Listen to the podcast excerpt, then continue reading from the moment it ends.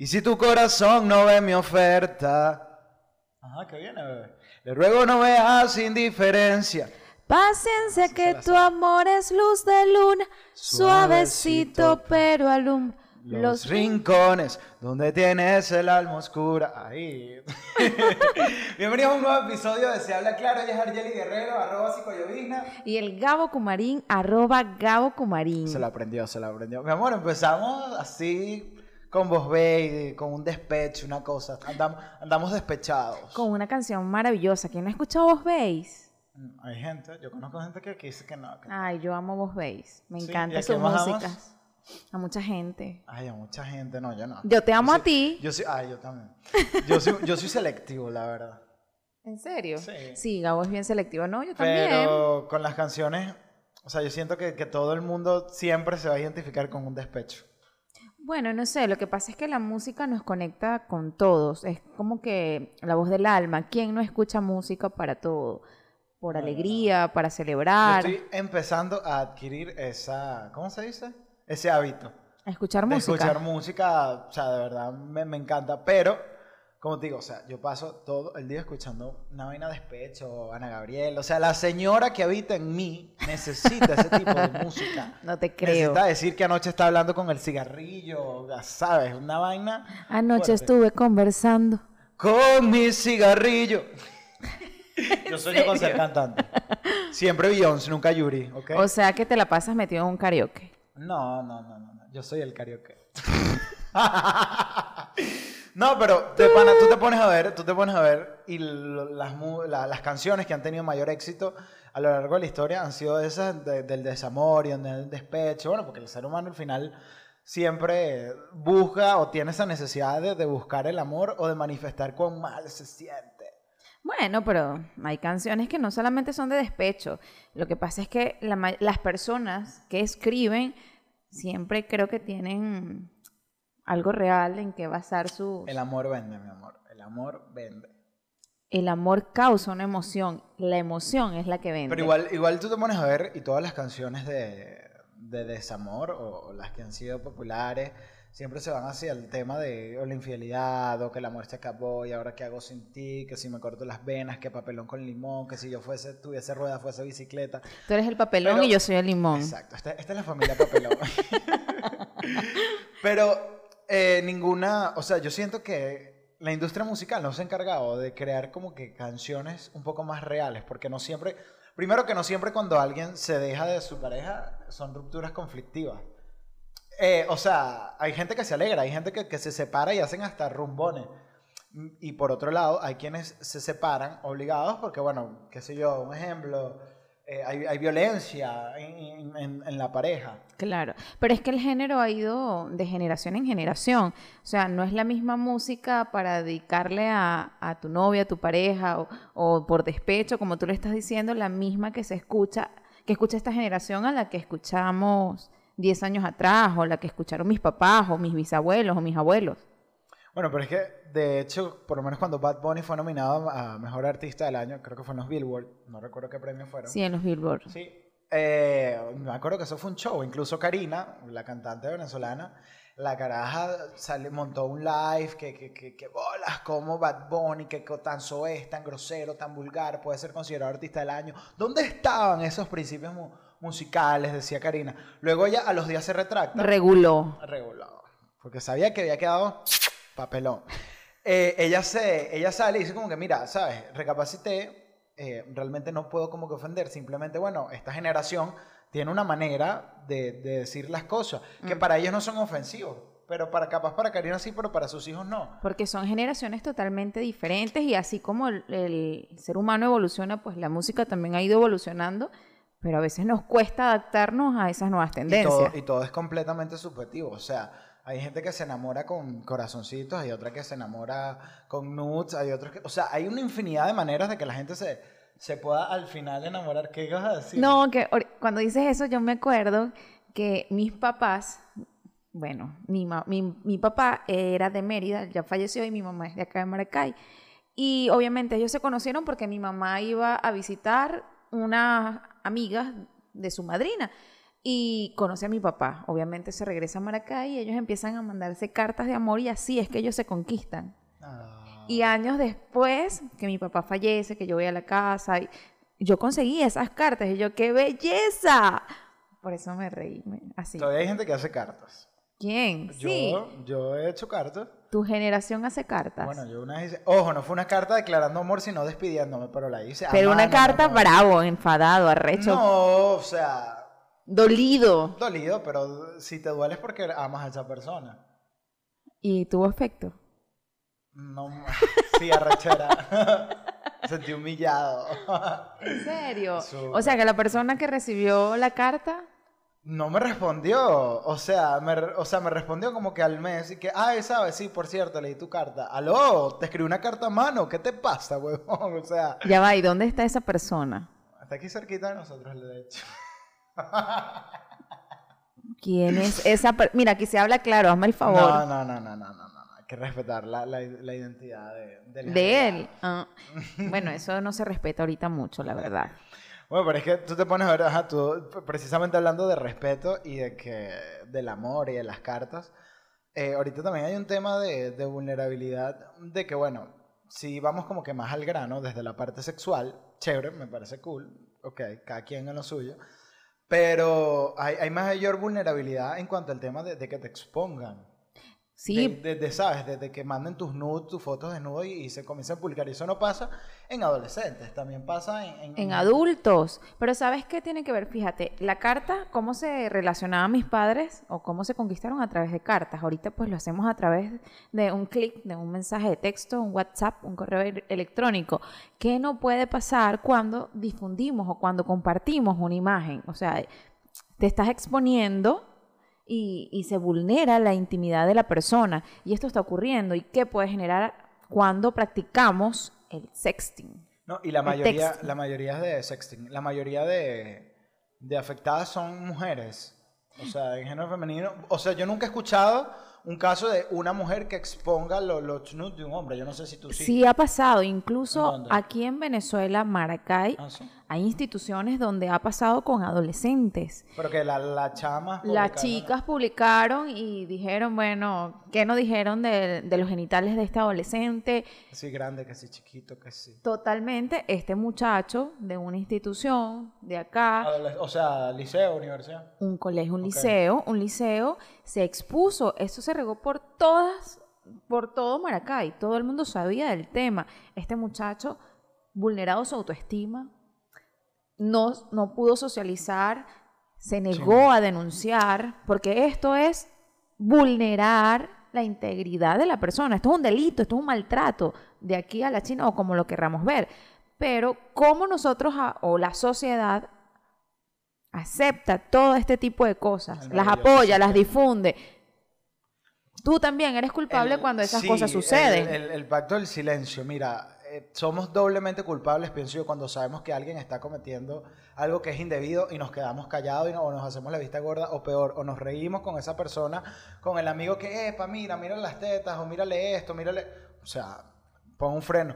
Y como siempre digo, y es una frase célebre, lo que Juan dice de Pedro dice más de Juan que de Pedro. Entonces el sistema es tan rudo y, y tan, tan fuerte y, y, y vuelto nada y corrupto y aberrado, porque para mí eso es aberrante, de que siempre nos preocupamos es de, o la víctima es quien publica las fotos, siempre. Y nadie habla del agresor. O sea, el punto es, viste las fotos, le viste las tetas a Argeli, se publicaron, se salió de control. Y nadie se hace la pregunta, ¿quién publicó las fotos? ¿Por qué están las fotos? Y todas las noticias y los titulares, cuando es una persona reconocida, se centran en Argelis fue vulnerada, pero no Pero- en Juan, Pedro, Ana, María, publicaron las fotos. Somos responsables desde el momento en que lo compartimos, en que lo vemos, en que nos reímos. Exacto, porque lo podemos ver y decimos, épale, ya va, ¿qué es eso? Es que es eso. Sea mujer o hombre, ojo. Escúchenme algo. Y lo delicado, porque esto ha llegado a que adolescentes y jóvenes se suiciden. Porque, ¿qué expusieron de su vida? Los expusieron a ellos completamente. Y esto es algo que pasa y seguimos aplaudiendo. ¡Wow! Vamos a crear Claro, conciencia. O sea, hay mayor vulnerabilidad ahorita con, con el tema de, de lo rápido que puedes mandar un mensaje de WhatsApp o de foto y tal, sacando incluso el tema del sexting. O sea, la misma manera en que nos comunicamos bueno, hablamos de un tema generacional de que para nuestros padres y abuelos y, y otras generaciones, bueno, podemos parecer obscenos. Pero yo no lo veo tan así. Eh, de hecho, como decía Luis Fernández en su libro Sexo Sentido, los valores se, se tienen que reformular. O sea, no es que se eliminan, no es que se van, no es que, no es que estamos ante una generación sin valores, simplemente estamos ante, o, somos, porque soy parte de ella, una generación de que ha redefinido los valores y en la manera en cómo nos comunicamos y la jerga y, todo inmerso en una manera de que aceptamos y que no. Pero es que eso es parte de la evolución y es necesario para poder convivir y adaptarnos a las nuevas, nuevas realidades. Pero ¿de qué manera lo estamos haciendo? ¿Nos estamos agrediendo a nosotros mismos? ¿Estamos agrediendo a los demás? ¿Estamos sumergidos en qué? No, no, y, todo el tema de también de la responsabilidad de, mira, a lo mismo como lo hablamos en episodios anteriores y tuve la oportunidad de leer mucho sobre el suicidio, así como cuando una persona se suicida, eso incrementa o favorece que otras personas se suiciden, porque por así decirlo siguen el ejemplo o se sienten motivados a ciertas cosas.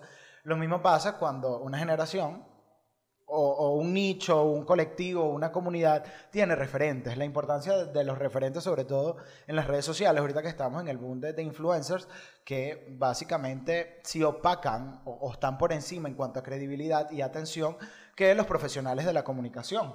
Y esto no lo estoy diciendo como un resentido de, ay, ¿sabes? El, el que estudió periodismo y capaz un influencer de TikTok tiene mayor influencia o Alcance. alcance. No, pero hay un tema de, de responsabilidad.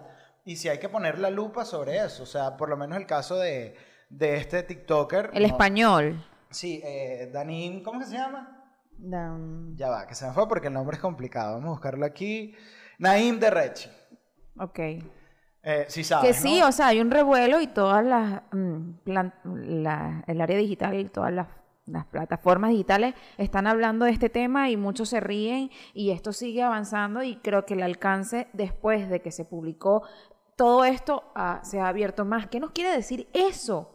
que estamos ante una sociedad realmente enferma. Y sobre todo, o sea, para ponerlo en contexto, Naim publica, eh, es, un, ti- es el TikToker español con más número de seguidores, pasa 27 millones de seguidores. Ok. O sea, casi la población que tiene Venezuela, por ponerlo Más o sea, menos. estamos hablando de una influencia grandísima en una plataforma en donde eh, quienes lo consumen o la mayor parte de las personas que están ahí son de la generación Z, es decir, jóvenes entre 14, 22 años. Entre gente- 12 y 22 años. Gente joven, o sea, que está empezando su vida.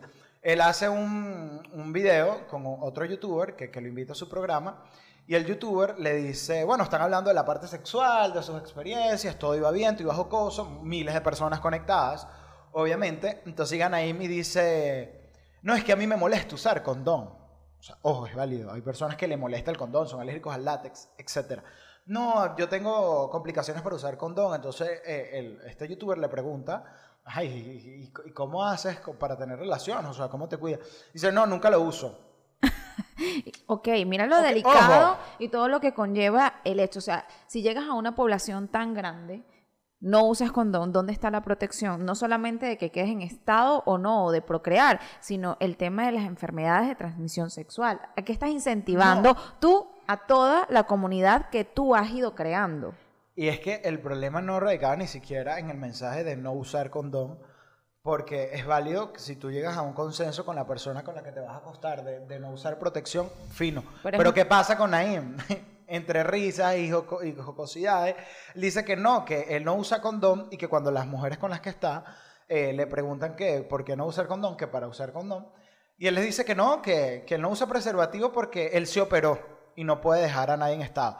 El entrevistador le dice, ¿en serio te operaste? Y él se ríe. Él se ríe porque está mintiendo, o sea, él en, en su primer momento está mintiendo a la persona con la que está y ahí hay una primera violación, porque la relación sexual debe ser consensuada, allí no hay eh, claridad.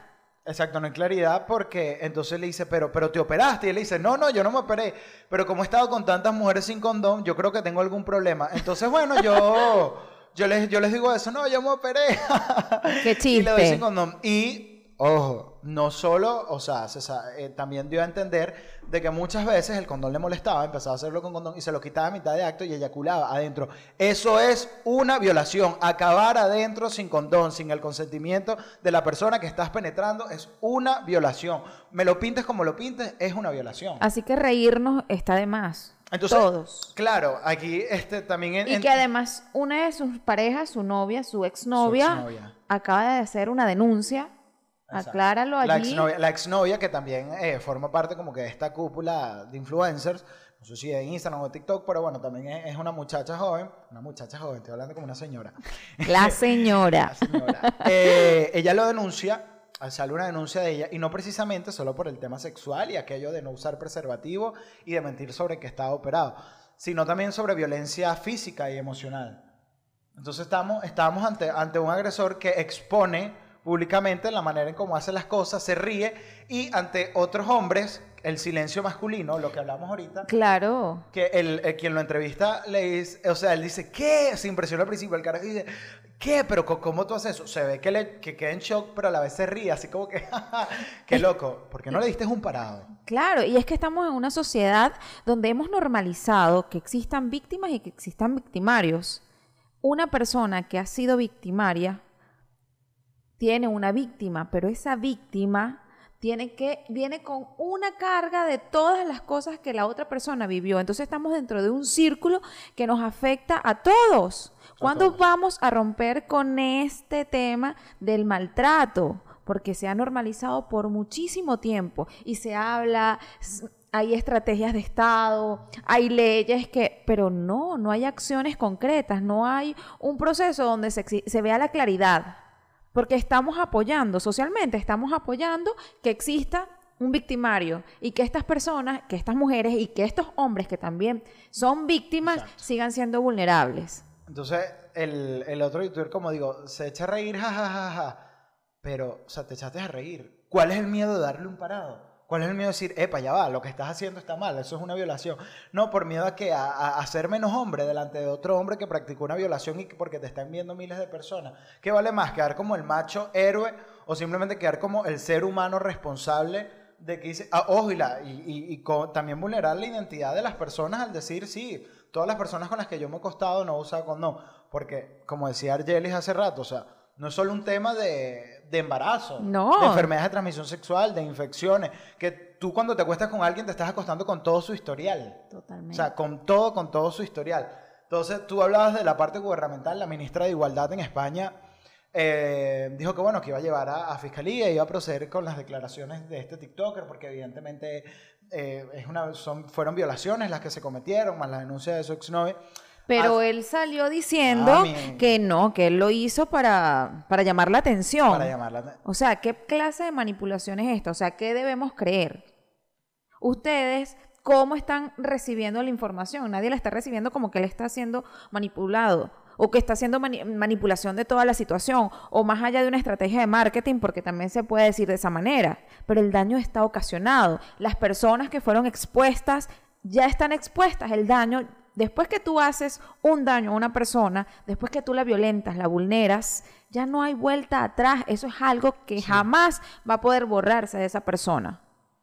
Y, o sea, cuando la ministra sale, eh, que él da su respuesta, él dice, ¿cómo le consta a, a los gobiernos lo que yo dije es verdad? ¿Qué saben ellos si yo no estoy buscando la manera de llamar la atención para que se aboquen a entender de que nosotros, los TikTokers o influenciadores, tenemos poder sobre la sociedad y que tienen que pararnos bola, coloquialmente hablando, ¿no? Para mí, ese TikTokers, me repites el nombre que de verdad que Eh, no. na India Rechi. Naindia Rechi, Arrachera le tengo yo.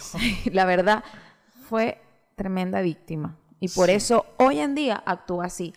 Y no me da lástima, ojo, porque él debe asumir sus Mira. actos, pero no podemos tener que cargar con lo que esa persona pudo vivenciar o lo que le pasó. Tú decías, o sea, ahorita que tocas el tema de la víctima, yo ayer pensando entre tantas cosas, o sea, eh, leyendo porque de verdad está muy sonado. Ojo, aumentó de seguidores significativamente en TikTok, es su plataforma. Entonces, ay, qué chiste. ¡Qué lo mejor- chiste! Otras personas que están en contra de eso, Así- yo no voy a seguir un ojo, TikToker. Así sea mentira, así sea mentira. No es un chiste, no da risa, marico, cállate. Decir ¿Y que por qué seguir no da risa. y por qué seguir a- una persona que Exacto. violentó a no sé cuántas mujeres, porque no tengo el número y creo que no puede cuantificarse. Pero tú también hablabas de que decías que, que sentías que él era una víctima.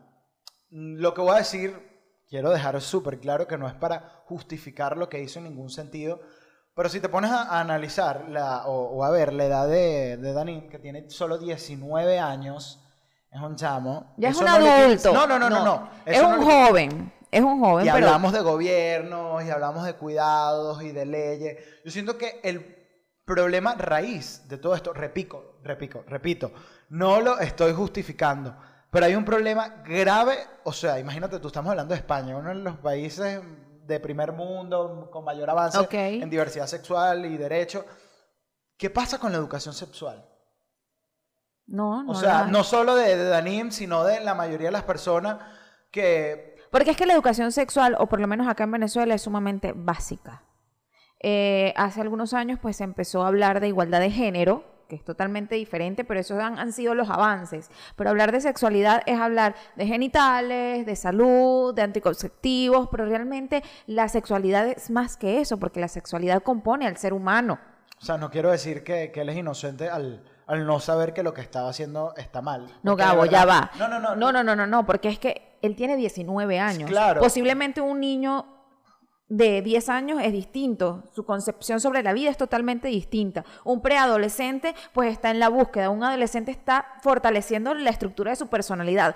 Ok, tiene Sí, pero 19 ya años, 19 no años. tiene la madurez, quizás no tiene un proyecto de vida estructurado, pero, tiene conciencia y criterio, porque si tiene criterio para hablar por sus redes sociales, ser TikToker y manejar una población y al tener un alcance, por favor, por supuesto. Y precisamente ahí quería llegar, que en caso de que diga lo que diga, que él no sabía, que él no le parecía que era malo, eh, ignorar, incluso hasta la misma ley, no, no, no, no te hace, no te aleja de, de- de ser un criminal o de cometer cualquier delito y de tener que pagar por ello. Claro, incluso aquí en Venezuela las leyes también están bien estructuradas con relación a ello. Exacto, pero lo mismo, mira, hay un tema de un pacto masculino tan fuerte y, y tan arrecho, o sea, que lo que fíjate, así como el youtuber, el youtuber es solo un reflejo del pacto masculino de, aunque a mí no me parezca, porque se ve que estaba como al principio, igual me río para quedar bien con mi semejante, que es otro hombre.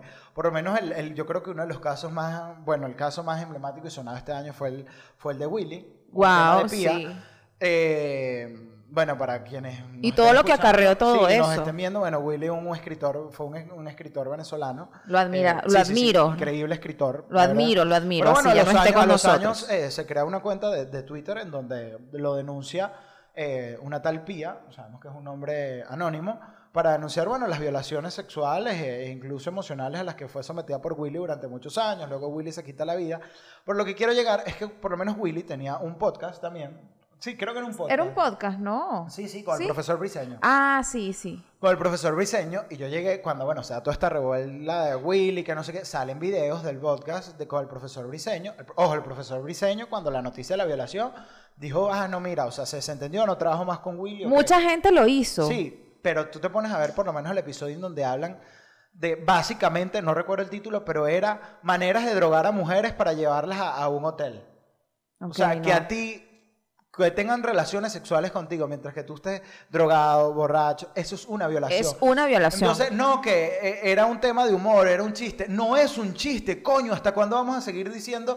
Entonces tú escuchas al profesor Briseño, a Willy, no recuerdo quién más estaba ahí. No, yo creo que a lo mejor sería una droga que la duerma de esta manera, entonces te la llevas al hotel de otra broma. O sea, qué cómico normalizar un chiste referente a una violación y cómo puedo llevarme una mujer como que si fuese una víctima o un animal drogada para cogérmela. ¿Qué es eso?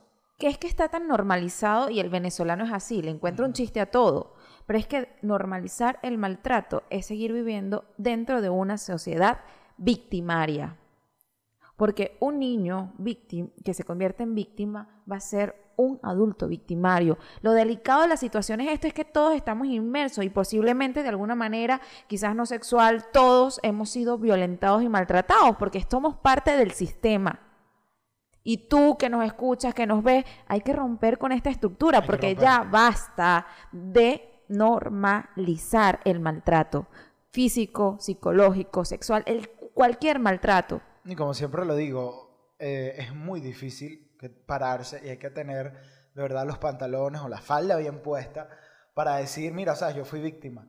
Pero como lo mencionaba, o, o se lo decía hace poco alguien muy allegado a mí, eh, no solo pienses en ti, piensa en todas las mujeres o en todos los hombres que van a llegar y también van a ser víctimas de esa persona. Así es. O sea, y normalmente eh, los cuerpos judiciales, por muy avanzados que estemos, por muy eh, igualdad de género, eh, los poderes mundiales siguen estando dominados por hombres.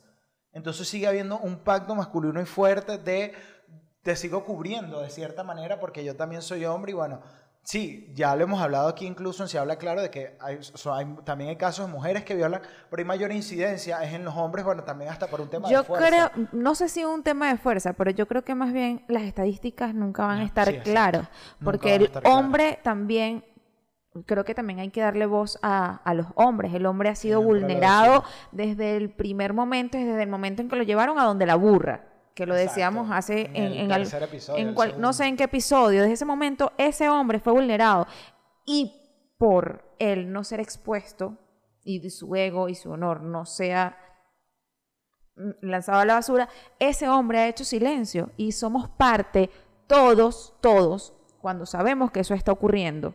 Tú eres parte del sistema. Claro, pero como todo, como el sistema nos educó de cierta manera, aunque cosas que nos hagan sentir mal y que son claramente violaciones, nosotros capaz no lo asumimos como violaciones porque, bueno, son cosas que pasan, porque a mi amiga también la agarraron así, a mi amigo no sé qué, bueno, qué tal, qué bola, yo la persona vulnerable. Pero no, no está bien y hay que decirlo. No, y y- hay que denunciar. Aunque, ¿sabes? Sí, capaz esa persona no, no, no pague la condena o, o- o lo que le corresponda hacer, pero eso va a permitir no solo Marcar. llevar un control en estadísticas, sino que créeme que aunque sea una persona se va a enterar y si esa persona llega a pasar por lo mismo que estás pasando tú o que por lo que pasaste se va a levantar.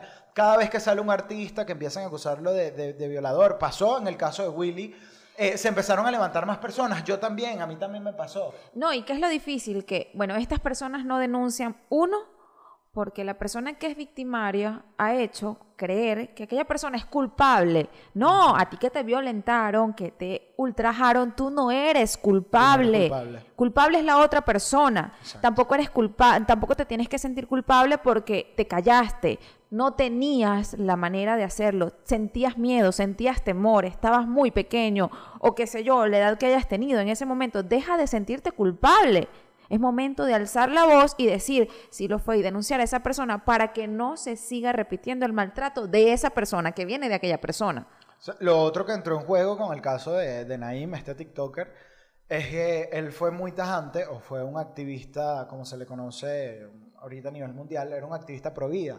Ok. Pro vida se le dicen a, a aquellos activistas que están en contra de la despenalización del Ok, aborto. pero es que es de- Repito nuevamente, despenalización del aborto, no del aborto, porque ahorita creen Gabo el abortivo. Pero qué incoherencia que este joven, joven, Este muchacho. este Mimi este joven, chachito. sí, hable de no utilizar condón porque realmente no le da la gana y si no, pues miente y ya, pero es pro vida. No entiendo. Es pro vida, entonces, sí, de hecho tú te vas, eh, comienzas a bajar, bueno, yo creo que el boom de- del aborto más fuerte eh, reciente fue cuando Argentina despenalizó la, el, el aborto y él comenzó a hacer videos diciendo de que, de que, que bolas, que tal, que incluso, bueno, sabes que en muchos países se estila de que te permiten abortar, o sea, es legal el aborto si es producto de una violación, ¿no? Ok. Lo cual me parece patético y ya voy a decir el por qué a mí me parece que es patético. Eh, y él decía, incluso si es una violación, ¿por qué eh, ese niño que tienes en el vientre tiene la culpa que te violaron? ¿no? El niño está creciendo. No, no, no, no. Ojo, pero en, en cierto punto su discurso es una de las pocas personas, sí, repito, para mí es aberrante todo lo que dice, pero es una de las pocas personas que por lo menos mantiene un discurso un poco lógico en cuanto al tema del aborto. ¿Por qué? Porque muchos dicen, este, no, yo no estoy de acuerdo con el aborto legal, al menos de que sea una violación. Entonces, realmente, ese discurso de que a ti te importa desde que, desde entró el espermatozoide, ya es una vida, se te cae. Porque entonces tú no estás condenando a, que sea una vida, estás condenando a la libertad sexual de la mujer sobre decidir sobre su cuerpo, no de si es una violación o no. Hay tu evidencia que la violación no te importa, que la vida de- del niño no te importa, que lo que te importa es, ya va, ¿cómo fue tu relación sexual? ¿Te violaron o, o fue consensuada? Ah, fue un pelón, se te rompió el condón, ah, no, tienes que tenerlo. Entonces, es como ilógico también eso. Yo creo que el tema del aborto acá debería ser un tema para un nuevo episodio. No, pero ya lo empezamos. O sea, no, porque es que él, o sea, Porque es que, ok, en yo la no matriz estoy- de opinión fue súper fuerte. Exacto, yo no- En cuanto al tema del aborto. Yo no estoy de más- acuerdo con el aborto, al menos que el niño venga con alguna condición, la verdad. Ok. Porque bueno, la vida se genera por alguna razón. ¿Tú sabes cuántos espermatozoides tienen que llegar para que pueda eh, ovular? O sea, muchísimos. Y solamente uno logra encajar. O sea, la vida no nos pertenece a nosotros. Creo que hay un Dios supremo que permite que eso pueda suceder. Entonces, no estoy de acuerdo y cada quien es responsable de decidir, porque tampoco creo que la persona que decide abortar, wow, es la decisión mucho más fácil que, que haya en la vida. No, no la hay, pero realmente no estoy de acuerdo. Nadie va a abortar, mi amor. ¡Qué felicidad! Voy a abortar. O sea, es un momento súper complicado. O sea, que si yo estoy o no de acuerdo, es que yo no tengo por qué estar ni de acuerdo ni a favor. Primero porque yo no soy mujer. O sea, empezando por ahí, me parece que es un tema netamente de la mujer, aunque ya vengan a decir, bueno, pero ¿y si es el padre? ¿Qué va a decir el padre? de la El hombre también tiene una responsabilidad. ¿Hasta cuándo se lo Primero, vamos a quitar? ya lo hemos hablado de padres eso. Y madres cuando estamos hablando de, de- de célula o, o de un organismo que ni siquiera se ha terminado de formar. O sea, padre y madre ya es una palabra como que ¿Cómo? grande. No, Gabo, o sea, ya está la semillita. Pero eso no es una mata todavía. No, no estamos hablando de una mata, estamos hablando metafóricamente, estamos hablando de, de un espermatozoide que está creciendo y que ¿quién- se está desarrollando. Exacto, a él le puede afectar y todo lo que tú quieras. Pero el cuerpo es de la mujer. ¿Quién Tú sabías que desde el primer momento en que, psicológicamente, en el primer momento en que es engendrado, eso es una vida. Y todo lo que tú puedas transmitirle a esa vida que está creciendo dentro de Desde la el primer mujer, segundo. desde el primer segundo, ¿Según quién? Según yo, según estadísticas, según en ella. estudios, sí, lo mantengo. Es una vida y va a ¿Pero desde absorber lo, desde lo energético o desde lo científico? también desde lo científico, Gabo. Hay vida, si hay una vida, tú, er- tú tienes la capacidad porque es tu cuerpo de abortar, ok. En algunos países es legal. Sí, yo creo que la discusión no es si, si es una vida, si no es una vida, si, si el late o no el corazón, si Dios, si la Virgen, si el Espíritu, sino del tema de que la mujer pueda tener la decisión sobre si tener o no el niño. La y sobre tiene. la doble Y sobre esa doble moral eh, y que me parece absurda de, bueno, yo de verdad que sí estoy de acuerdo que aborten en caso de que sea una violación. Entonces a ti no te importa la vida de que está dentro, porque si tú me dices, no, mira, a mí me- es una vida la que se está formando, a ti no te importa cómo se consumó. Ya hay una vida, triste, ya hay una vida. O sea, es una vida no, no, pero es que es una vida no deseada porque ella no lo quería tener. Pudo haber pasado que se le rompió el condón, que las pastillas, pudo haber pasado algo y no lo desea, no tiene condiciones para traer un niño, una niña, un niña a este mundo. Entonces tú me vas a decir, no, bueno, si es violación, sí. O sea, sé firme con tu comentario y dime, ¿sabes qué? Eso es una vida y si es violación, si no es violación, ya hay una vida allá adentro y tiene que tenerlo. Bueno, qué chimbo que la violaron. Bueno, no es que tenga que tenerlo, es No una que- decisión. es una Es decisión. una decisión de la persona. Que aquí tú tengas una postura y que yo tenga otra es distinta, pero el tema es otro. Y, y tú no, o sea, como decía, eso de, por lo menos Naim, hombre, heterosexual, blanco, clase media, Vamos a aplaudirlo. soy todo, soy todo ese privilegio eh, y, y poca empatía, eh, ¿sabes? No puedes hablar y, o sea, sí, y ser tan, tan tajante con un tema tan de la mujer cuando tú no usas condón, cuando engañas a las mujeres, porque realmente lo que estás haciendo... Donde es estás maltratando a todas las mujeres a las cuales eh, estás teniendo alguna relación y a todas las mujeres que estamos escuchando las aberraciones que estás diciendo. Porque, porque ponte tú que tú no saliste embarazada, estuviste con Naim, pero luego te enteraste de que, de que fuiste engañado. O sea, obviamente eso te tiene que afectar emocionalmente. Claro, emocionalmente, o sea, yo estuve con él y mientras estuve con él, él se quitó el condón y, ¿Y acabó bola? ¿Será adentro que y me yo no sabía. y si estoy enferma, mira, cuántas cosas no pueden surgir, este, bueno, ahora estoy enferma y seguramente tengo una infección de transmisión sexual, entonces esta persona, eh, yo estuve con aquella persona y actualmente tengo una relación de pareja estable, que va a pensar esta persona de, mira, ¿qué no se genera después de todo esto? Entonces, de hecho, Pero si él quería llamar la atención, la verdad lo logró. sí, y cuando lo aborto, ahí fue que se comenzó a volver como más viral, y es lo que digo, independientemente de la postura que no, que estoy súper a favor de la despenalización del aborto, pero más a favor estoy incluso de la educación sexual para que nadie llegue al aborto. Eh, no se trata de apoyar, porque esto no es un tema de que a, a- tú apoyas o no apoyas. No, se trata de, de que cada quien tiene que tener el, el derecho sexual. De que cada quien tiene que tener la responsabilidad sobre su vida y decidir lo que es bueno para ellos. Porque responsabilidad es accionar desde lo que me favorece a mí, Exacto. desde el autocuidado, desde el amarme como persona. Y lo único que va a cambiar la legalidad es que eh, sean más... me- Lo único que cambiaría la legalidad serían las muertes por abortos clandestinos a las que se someten miles de mujeres porque no crean que porque capaz, ponte tú en Venezuela, no es legal abortar, aquí las mujeres Lo no lo hacen. Lo hacen. Clandestinamente. Yo, yo, yo tengo personas cercanas a mí que han abortado. O sea, y, y no ahorita, o sea, sé historias de, de- sobre todo en sectores populares, en Y eso no es un maltrato. ¿Ah? Y eso no es un maltrato. ¿Cómo así? Cuando se genera, fíjate, han pasado situaciones donde obligo a la mujer a abortar. Un hombre puede obligar a una mujer a abortar. Te- tienes que abortar. Eso es un maltrato. Eso es maltrato. Y lo hay. Bueno, es que y eso está como el tema de que antes mi abuela me cuenta y yo lo he escuchado, todavía pasa, no, No. crean que estoy hablando de los años 1600, que hay mujeres que cuando se van a ligar o, o qué sé yo, se van a cortar, le dicen, ¿tu marido qué opina? No, ya ves que tu marido no tiene que opinar nada, de si tú decides o no tener más hijos.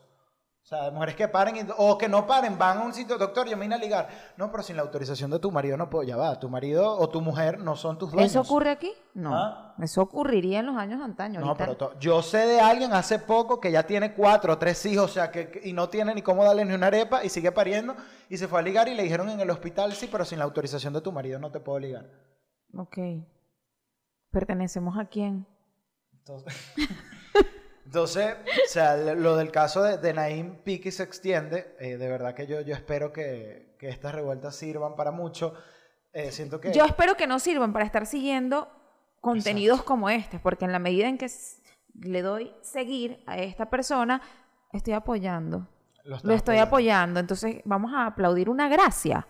Entonces es darle, es como la campaña que, que hicieron hace tiempo de no dar, de quitarle el poder a quienes tienen el poder en las redes. ¿En qué sentido? O sea, le estamos dando siempre demasiado poder a una gente que capaz ni conocemos, ni es cercana a nosotros. Y hay gente que está cerquita de nosotros, que capaz hace un contenido brutal o que le, o que le está echando pichón. Así es. Y, y nosotros solo le damos el, el poder a las élites. ¿Qué pasa si nosotros le quitamos el poder a las élites, que es simplemente un follow, puff, dejar de seguir? Y se lo damos a gente cercana a nosotros y que realmente nos genere contenido, nos emociona, o qué sé yo. Voy Y a seguir que- a Kim Kardashian porque imagínate, es la Kardashian. ¿Tú crees que esa mujer sabe que existe? Yo no sigo a Kim Kardashian. cerquita. No, yo tampoco, mi amor. Nuestra ex invitada, sí, como Ay, sí. Bueno, pero sí. Pero, tiene criterios. No, vale, pero, pero, pero es ese tema. o sea, y que ¿hasta además apoyaríamos a muchas personas que están haciendo un trabajo maravilloso. Están invitadísimos al podcast quien quiera venir. Sí, hay personas que ya nos Si han usted tiene la capacidad de mantenerse 50 minutos hablando, mi amor, venga acá, venga acá. venga acá. Usted, el elegido. Sí, y ¿qué otra cosa te iba a decir? ¿Hasta qué punto eh, nos dejamos influenciar o, o- o le seguimos dando ese punto a muchos de que sigan siendo nu- nuestro poder y nuestros influenciadores? ¿Quién decide qué está bien y qué está mal? Nosotros mismos de lo que consumimos. Es como y, lo que comemos. y es el tema ese, bueno, es- eres influencer. ¿Influencer para qué? ¿Para qué? ¿Para qué? O sea, esa palabra a veces a mí, o sea, yo, yo reflexiono, o sea, ¿cuándo eres influencer? Cuando haces una propaganda o cuando montas alguna imagen de algo. No, yo creo que eres influencer cuando tú consumes ese producto. ¿Cuántas vidas cambias, bebé? Para bien. ¿Cuántas personas cambian después de eso que tú haces? Entonces, muchos se hacen llamar influencer. La verdad, no soy influencer.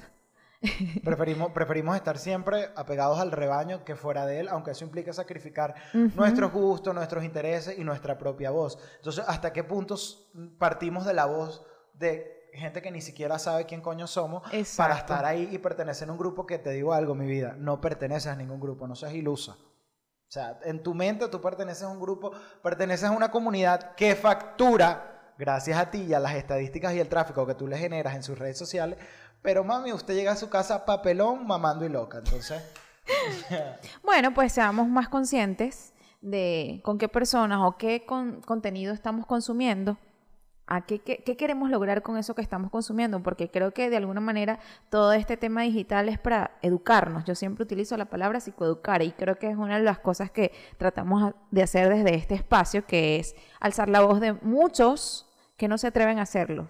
Entonces, supuestamente estamos ante una era en donde todos hablan claro, nosotros sí, bebé. En donde todo el mundo habla claro, en donde hay protestas, en donde, pero a la vez vemos países de primer mundo como España, en donde hace poco mataron a Samuel mientras lo golpeaban, le decían maricón.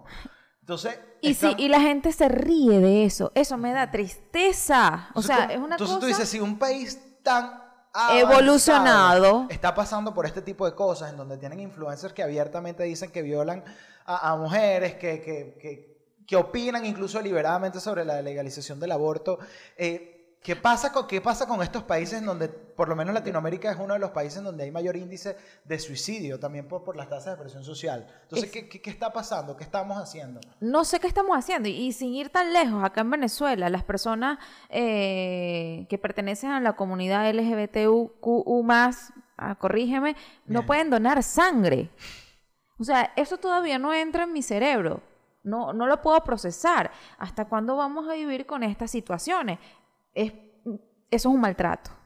Eso No, es un pero- y maltrato no es- y- también. Y, antes que digan, no, pero es que sácamelo con la comunidad LGBTIQ, y lo de donar sangre. No, a todos sí nos tienen que interesar. Que yo, por ejemplo, no pueda donar sangre. ¿Por qué nos tiene que interesar? Príncipe, princesa, rey, mi vida. Tú no sabes, ni yo sé, ni ninguno de nosotros sabe, cuándo vamos a necesitar una donación de sangre, por ejemplo. ¿Y Así qué me es. preocupa más de este tema? Bueno, esto se sale completamente del tema que veníamos, pero bueno, lo, ya que lo Pero aquí se habla ¿qué me claro, preocupa- vale. ¿Qué me preocupa por lo menos a mí en el caso de, de la donación de sangre?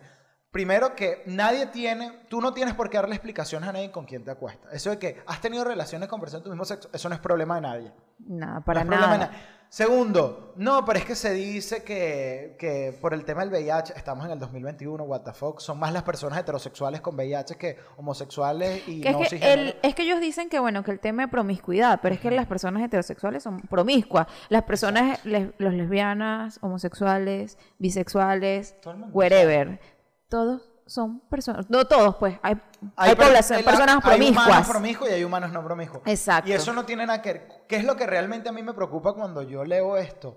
No, pero es que si, o sea, que no les están, o sea, que si un heterosexual cisgénero va a hacerse una prueba de sangre, va a donar sangre, no le hacen las pruebas pertinentes para que pueda donar. O sea, tú asumes que porque yo, ella o quien sea te dice que es heterosexual, está sano. O sea, que esa sangre está bien. Eso es más preocupante, incluso más preocupante que la discriminación de que porque yo sea parte de la comunidad LGBTIQ+, no me dejen donar sangre. Ah, O sea, que aquí cualquiera dona sangre. No, yo soy hetero, no me hacen prueba. Qué, qué irresponsabilidad. ¿Por qué no No, volvemos no, a mirar no, no. eso? Porque, No, o no, sea, sí, o sea, sí. Sí hacen pruebas a todo el mundo. El tema es que tú no tienes por qué decir si eres homosexual o no, o eres lesbiana o no. Pero sí, cuando tú vas a donar sangre a las personas heterosexuales, le hacen su prueba. Claro, pero entonces es absurdo, es que ese es el deber ser. A ti no te interesa con quién va a... A ti lo que te interesa es la sangre, ¿para ver? Sí, está sana, la dona. ¿Ya? O sea, ¿qué, tiene que ver el...? A todas estas, bueno, creo que son temas sociales que todavía están en el anonimato, cosas que no se hablan y que la gente las toma como un chiste, así como pasó en España con, con Samuel. Samuel. Y así muchos temas sociales, porque cuando un niño es maltratado, porque ocurre, la gente se ríe y no dice nada y no denuncia. Y seguimos trayendo una bola de... Bueno, sí, se dice, se comenta. es- Se bueno, comenta, sí. nadie dice, sí, pasó esto, esto y esto. No puede ser. Este, quizás, También jodido porque hay no. un tema de, de comodidad y de sistema de dominio que al... De miedo, de miedo a enfrentar. No les conviene que ciertos influencers, porque todos esos toros que he estado, empiecen a romper el sistema de cierta manera. Pero Para mí repito- esas personas no son influencers, No, no, Gabo. sí influyen, influyen de manera negativa, pero Ah, ok, no pero cuando tú, cuando tú influyes, debes es influir de manera positiva. Entonces no eres Bueno. influencer, eres una persona que está marcando pauta desde un punto de vista negativo y que afecta al sistema social y afecta a las personas que creen en ti. Exactamente, pero eh, es un tema completamente de élite. ¿Qué pasa? A ellos no les conviene que se empiece a derrumbar ciertos negocios, ciertas industrias por las opiniones de un influencer. Pero nosotros tenemos que entender, como pueblo mismo, como sociedad, como humanidad, que las grandes élites, influencers y todo el poder de comunicación y de agenda setting de los medios que manejan esto, agenda setting, o sea, la agenda setting te plantea lo que tú tienes que demandar e información.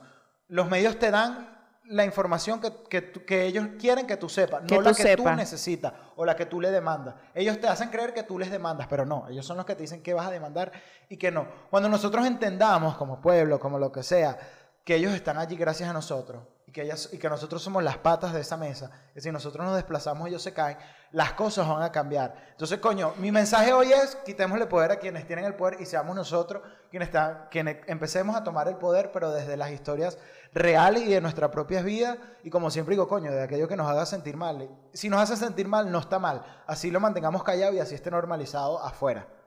Así es, creo que Gabo acaba de hablar claro. Y creo que el día de hoy hemos llegado. Está al fin de nuestro episodio, Sí. que ha sido bastante emotivo.